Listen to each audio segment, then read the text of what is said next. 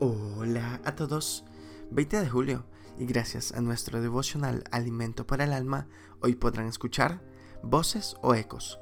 Lectura devocional sugerida es Mateo capítulo 24.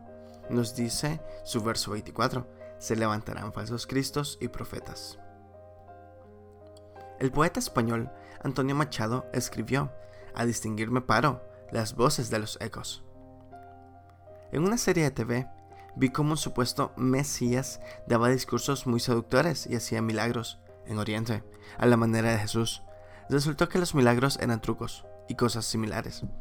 Pero logró que multitudes lo siguieran, lo veneraran y que las autoridades le temieran. En un momento llegó a decir, ahora oirán mi voz y no la de Dios. En una capital sudamericana, asistí a una enorme iglesia de más de 30.000 miembros. Me llamó la atención ver una galería de fotos del pastor y su familia. Cuando los miembros hablaban de él, lo hacían con admiración aún fingida. Cuando salió al escenario hubo luces y efectos especiales. Predicó de una forma muy atrapante. Pero cuando me retiré caminando, reflexioné que en definitiva no había dicho nada y hubo poca referencia a la Biblia. Estos son los ecos.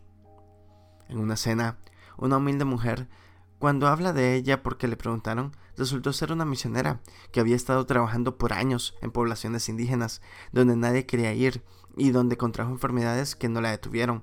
Fue muy rico el testimonio que dio y otros contaron cómo hoy ministra gente enferma o deprimida.